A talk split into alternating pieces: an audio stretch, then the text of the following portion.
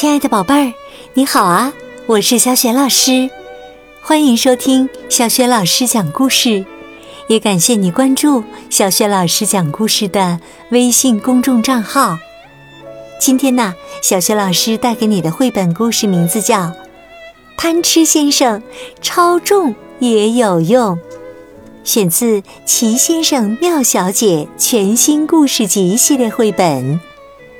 好了，故事。开始了，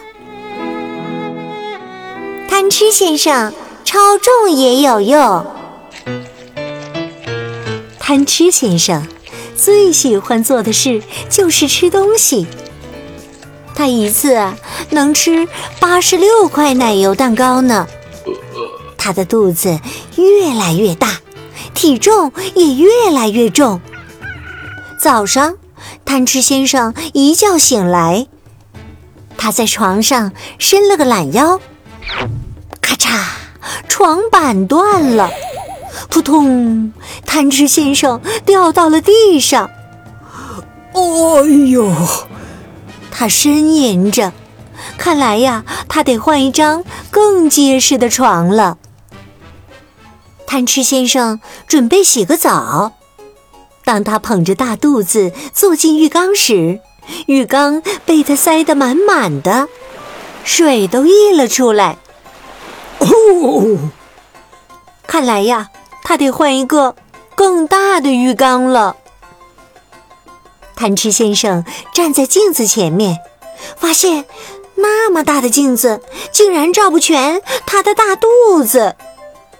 哎呦，看来他得换一面更宽的镜子了。贪吃先生去厨房做早餐，他想切两片面包烤一烤，但面包一下就被他按扁了。哦，看来呀，他的手实在太重了。他把压扁的面包全吃掉了，摸了摸肚子，想靠在椅子上休息一下。咔嚓。椅背断了，扑通！贪吃先生摔了下去。贪吃先生说：“傲慢先生邀请我去吃午饭，我早点出发，应该还能多吃点。”他捧着大肚子挤出大门，好不容易坐进小汽车。可是啊，砰砰砰砰，四个轮胎都爆了。他只能去坐公共汽车。当他好不容易站上车尾时，车头翘了起来。司机大声说：“这样没法开车了，你应该减减肥再上来。”哎呦，我真希望不要这么重啊！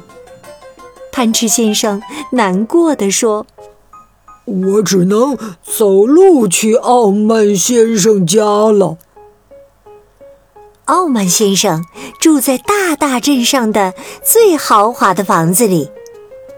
贪吃先生走到这里，已经满头大汗，又累又饿了。他希望能在这里大吃一顿。傲慢先生打开门，粗鲁的问：“你来干什么？”“因为你邀请我来吃午饭。”傲慢先生说。“哦，我想起来了，但是啊，你得等着，因为我忙着打包，没时间准备午饭。”或许我能帮帮忙。贪吃先生说完，跟着傲慢先生进了屋。傲慢先生在整理他的衣物，他的衣服实在太多了，所有箱子都被塞得满满的，合都合不上。傲慢先生傲慢地说：“不要光在那里看着。”来帮我一把！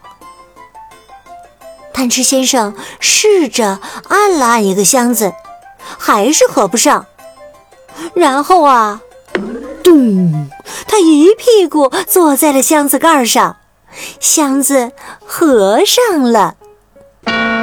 傲慢先生终于露出了笑容。把其他箱子都合上，你就可以吃午饭啦。贪吃先生也笑了，因为呀，他终于找到了一件他能做好的有用的事。贪吃先生有了一个主意，一个让自己变得有用的主意。他回到家，在网上发布了一则广告，上面写着。行李太多，装不进行李箱吗？找贪吃先生。贪吃先生，行李打包专家。贪吃先生为了庆祝自己找到新工作，美美的吃了一顿丰盛的晚餐，然后上床睡觉了。他睡得很香。他的体重终于有了用武之地。亲爱的宝贝儿，刚刚啊，你听到的是小学老师为你讲的绘本故事《贪吃先生超重也有用》。今天啊，小学老师给宝贝们提的问题是：贪吃先生在网上发布了一则广告。在广告当中，他称自己是哪方面的专家呢？如果你知道答案，别忘了写留言，通过“小学老师讲故事”微信公众号告诉我哟。也欢迎亲爱的宝爸宝妈来关注，宝贝儿就可以每天第一时间听到小学老师更新的故事、小学语文课文朗读，还有叫醒节目了。也可以经常参与送书等福利活动哟。现在加小助手的微信号就可以领取专属福利啦！小助手的微信号也在小学老师讲故事微信公众平台的页面当中。好啦，亲爱的宝贝儿，故事就讲到这里了。如果你是在晚上听故事想睡觉啦，就可以和我进入到睡前小仪式当中啦。仪式的第一步，和你身边的人说一声晚安吧，给他一个温暖的抱抱。第二步，盖好小被子，闭上眼睛，也放松你的身体。祝你今晚做个美美的梦。明天的小雪老师讲故事当中，我们再见，晚安。